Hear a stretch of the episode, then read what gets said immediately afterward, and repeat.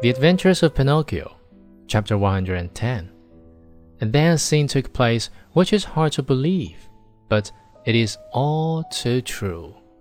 The marionette and his friend Lampwick, when they saw each other both stricken by the same misfortune, instead of feeling sorrowful and ashamed, began to poke fun at each other. And after much nonsense, they ended by bursting out into hearty laughter.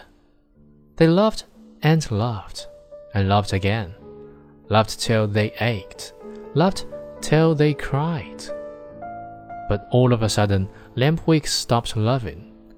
He tottered and almost fell. Pale as a ghost, he turned to Pinocchio and said, Help, help, Pinocchio! What is the matter? Oh, help me! I can no longer stand up. I can't either, cried Pinocchio and his laughter turned to tears as he stumbled about helplessly.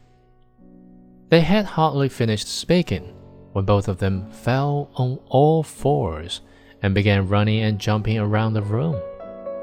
As they ran, their arms turned into legs, their faces lengthened into snouts, and their backs became covered with long gray hairs.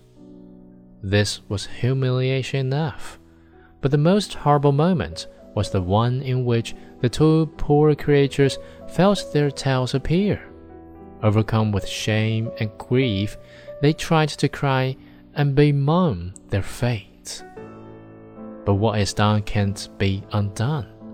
Instead of moan and cries, they burst forth into loud donkey brays, which sounded very much like ho, ho, ho. At that moment, a loud knocking was heard at the door, and a voice called to them, Open! I am a little man, the driver of the wagon which brought you here. Open, I say, or beware!